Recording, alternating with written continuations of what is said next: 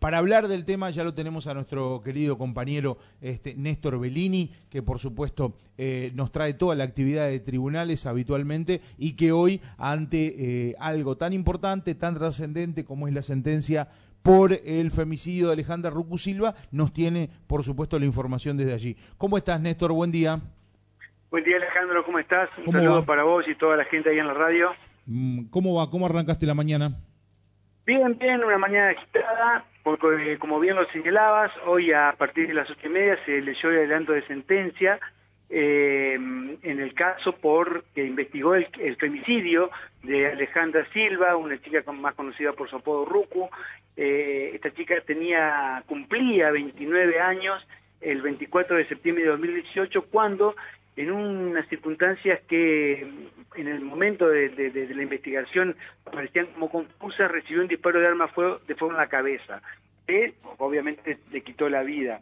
Hoy el Tribunal de Juicio de Apelaciones de Paraná, integrado por Alejandro Gripo, Gerardo Labriola y Walter Carballo, por unanimidad llegó a la conclusión de que Facundo José Stiglitz, un joven que de 26 años actualmente, fue el autor material y responsable de aquel disparo y entendió que tal como lo sostuvo Fiscalía durante todo el debate y, lo, y planteó en los alegatos, el crimen ocurrió por celos y en una relación de pareja que Siegfried y Silva habrían mantenido entre comienzo de 2017 y, y principios de 2018, determinada, asignada por la violencia de género. Eh, en este sentido, lo condenó a la pena de prisión perpetua por el delito de homicidio agravado por eh, ser la víctima una mujer y por mediar violencia de género. Eh, la verdad que se termina, o por lo menos se cumple una primera parte de un proceso eh, alongado, complicado, ya hemos dado cuenta, como vos lo señalabas desde el inicio de esta investigación, del contexto de violencia que rodeó la investigación, con testigos aterrorizados, eh, con eh, situaciones de, amedrentamiento, tanto de testigos como de familiares de, la víctima, que quisieron que este proceso se eh, prolongara por espacio de más de cuatro años. Como ya hemos señalado en otras oportunidades, otros casos resonantes de femicidio se resolvieron en un tiempo muchísimo menor. También es un dato interesante de esta jornada, bastante intensa, que el tribunal decidió prorrogar la prisión preventiva de Cifri en la unidad número uno de Paraná porque entendió que se configuraba el riesgo procesal de peligro de fuga. Cabe aclarar acá que Siegfried se encontraba, eh, cuando llegó a, este debate, cumpliendo una, condena efectiva en la cárcel de Paraná por los delitos de narcomenudeo y amenazas calificadas. Pero ¿qué pasa? Eh, en poco tiempo eh, habría estado en condiciones de acceder a los beneficios que establece el régimen de ejecución de la pena con eh, algún tipo de, salida.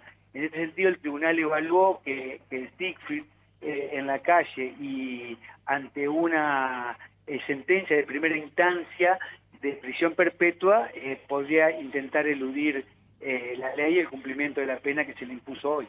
Claro, ya si, si de por sí había un amedrentamiento para con los testigos, una situación bastante tensa, incluso dentro del propio edificio de tribunales, ya teniendo una sentencia de primera instancia, obviamente que esto se, se iba a magnificar, ¿no? Sí, sí, como lo señalás, eh, ese contexto no solo determinó eh, la investigación y, generó eh, obstáculos para la Fiscalía para recabar información que condujera a reconstruir la verdad forense de lo que ocurrió esa, ese 24 de septiembre de 2018 alrededor de las 19. Y se trasladó al inicio mismo del debate, cuando los fiscales pidieron celebrar la audiencia a, puertas parcialmente cerradas y con expresas recomendaciones al periodismo de no revelar los nombres de los testigos ni eh, brindar datos que pudieran inducir a alguien a, adjudicar eh, esas manifestaciones eh, a, una determinada persona. ¿no? Esto en función de, las amenazas que eh, la mayoría de los testigos dijo sufrir y también eh, vecinos de, la familia Flore y de vecinos de, la, casa de calle Dugrati, al final en Barrio El Morro, donde ocurrió el hecho, que estaban aterrorizados y preferían enfrentar un juicio por, por su testimonio a declarar en el juicio. Yo creo que ese es un dato relevante. Te digo, te adelanto que la defensa de Siegfried, a cargo del defensor público Jorge Sueldo, eh, tras eh, la lectura de la sentencia, concluida la, audiencia, dijo que va a apelar este fallo. Eh, recordemos que la defensa asumió la representación de Siegfried en momentos previos al debate porque durante todo el proceso sí tuvo tres defensores eh, que por distintas circunstancias eh, fueron renunciando a la defensa y digamos el que más eh, activo estuvo fue el defensor José Barbacilata que había arribado a un arreglo en un juicio abreviado que comprendía este hecho y otras causas abiertas que tenía este joven pero claramente fue rechazado por el tribunal de juicio porque eh, no, en disconformidad con la calificación legal que se le atribuía a este hecho. En ese momento se hablaba de un homicidio simple y bueno, Fiscalía iba y querella con mucha determinación por el, agravante por el vínculo y el concepto de violencia de género. Hay algo que es importante también, Néstor, destacar el hecho de que el tribunal dio por probado, dio por cierta la relación que mantenían este Silva con, con Flores, porque eso era uno de los puntos en los que de alguna otra manera anclaba su, su argumento la, la defensa también, ¿no? El hecho de que no existía un vínculo. Sí, sí, eso fue determinante, porque vos sabés que en el inicio de la investigación se hablaba de eh, dificultades para establecer este vínculo. ¿Por qué? Porque eh, esta pareja mantenía la relación y frecuentaba distintas casas, por ejemplo una que era propiedad de Silva, de la víctima, ubicada en barrio Loma del Mirador 2. Allí, se recordará, Facundo Silva sufrió un atentado, eh, dos personas llegaron, eh, golpearon la puerta, él abrió, en ese momento la dueña de casa no se encontraba, afortunadamente para ella en ese momento, y le, efectuaron eh, varios disparos de arma de fuego impactándole algunos. Después de ese hecho se trasladaron a una casa en barrio La Milagrosa, propiedad de, la familia de Siegfried, eh, y allí es donde se produce un allanamiento, le encuentran estupefacientes y se le inicia una causa por narcomenudeo y él, su hermano Martín Siegfried, que en un comienzo de la investigación estuvo vinculado a, este crimen, pero después fue eh, desvinculado, y otra persona, un sobrino de ambos, de apellido Flores, eh, fueron a cumplir eh, un arresto, una prisión domiciliaria en esa casa de calle Dugrati al final, en Barrio El Morro, eh, donde ocurrió el hecho. ¿Qué es lo que también logró determinar el tribunal a partir de testimonios de vecinos de esta, de casa que realmente hay que destacar la valentía de estos hombres y mujeres que eh, se arriesgaron, incluso los fiscales dijeron en, en los alegatos de cierre que son vecinos que arriesgaron su vida al ir a declarar en este, en este complejo caso y en este, eh, por decirlo de algún modo, eh, turbio juicio, ¿no? Por, el contexto de violencia.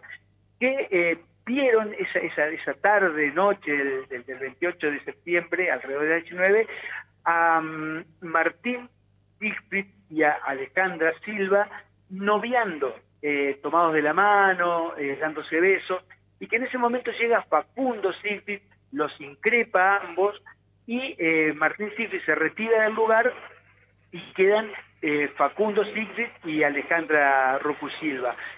Un momento después se escucha el disparo, los vecinos salen a ver y lo ven a, tanto vecinos como familiares de, de y lo ven de pie, visiblemente nervioso y sacado, como dijeron varios testigos, con un arma en la mano y con la chica ya tendida en el piso sin vida incluso un testigo ahí, vecino de, la casa donde ocurrió el hecho, eh, dijo en el juicio que eh, que este joven, el imputado, el acusado, ahora condenado, arrastraba el cadáver y tenía un arma en la mano. Eh, este es un dato interesante porque cuando se exhibieron las fotos del lugar del hecho y estaba eh, el cadáver de la chica allí, eh, se veía una mancha de sangre muy densa, muy profusa y el cuerpo alejado alrededor de un metro, metro veinte. Eh, esto era, fue motivo de preguntas a los, de los fiscales, a los peritos y a los forenses que sirvieron en el caso, saber si, para determinar si alguien había movido el cuerpo. Bueno, este testigo, este testigo lo, lo, lo, corroboró y esto fue valorado por el tribunal que entendió que no había dudas de que Siegfried fue el autor del disparo. No obstante, no hubo testigos que vieron el momento del disparo, pero sí estas circunstancias previas y posteriores al, disparo que eh, conducen, según se sostuvo, eh, unívocamente eh, por una constelación de indicios a la autoría de, a determinada autoría de. Exactamente, y por supuesto no olvidar ese, ese contexto que en su momento se dio a conocer, que era justamente la, la familia a pocos metros este, comiendo allí, este, comiendo pescado frito. Comiendo pescado frito, justamente cuando este, allí se encontraba el cuerpo de, de Se habló de un pacto de silencio. Eh, no recuerdo el nombre de, un efectivo, una, alta autoridad de la policía que declaró, fue el primer testigo del, debate de la audiencia. Que Horacio Blasón. Horacio Blasón, exactamente, gracias por recordármelo. Dijo que eh, conmovió, lo, lo, lo choqueó la escena, porque en esa casa había alrededor de 20 personas, eh, entre los que había niños, y que estaban comiendo pescado frito eh, con un cuerpo a, a, tres metros de, distancia. Incluso otro efectivo de la policía, eh, de comisaría Octava, que fue el primero que llegó al lugar del hecho, eh, cuando declaró dijo que también se sintió conmovido, choqueado por esta imagen, y porque vio a una mujer gordita, la describió, que estaba al lado del cuerpo llorando, y una nena de alrededor de tres años que eh, corría y giraba alrededor del cadáver de la malograda joven. Eh, y que le pidió por favor que, se la llevara. Eh, estos son algunas grajeas, algunos detalles que dan cuenta de un tremendo caso, de un nuevo femicidio ocurrido en la ciudad de Paraná y bueno, eh, debería alertar a los dispositivos vinculados a la protección de los derechos de la mujer y, que, impugnan en contra de la violencia de la mujer y también a, a quien corresponda de algún modo la responsabilidad de custodiar ahora la seguridad de los vecinos que declararon en el, en el, debate, ¿no? Porque eh, todos volvieron a su domicilio, vuelven a la cotidianidad de sus vidas, eh, habiendo sido protagonistas de un juicio muy, muy complejo, muy, muy fuerte, y que tal como lo describieron los fiscales, arriesgaron sus vidas a salir a, declarar. Eh, por supuesto, se abre un nuevo capítulo a partir de esto, pero ya con una condena perpetua para Facundo Siegfried. Eh, sí, yo creo que la defensa, más allá de los esfuerzos que pueda realizar, eh, se va a encontrar con serias dificultades para revertir este cuadro probatorio construido con indicios. Destaquemos eso. El tribunal dijo hoy, los indicios, cuando son unívocos y concordante, constituyen una prueba. Eh, para tener en cuenta cuándo se van a conocer los fundamentos de la sentencia, Néstor? La, lectura completa de la sentencia se va a realizar el jueves 2 de marzo a las 9 por la Oficina de Gestión de Audiencia. No se va a hacer una audiencia, se va a leer ahí. Ah, Realmente lo que hacen es entregar una copia a cada parte y, cada uno se va a, seguir con su trabajo. ¿no? Bien, perfecto. Néstor, gracias por estos minutos. Te mandamos un abrazo enorme y la seguimos a la tarde. A ustedes, gracias. chau. chau.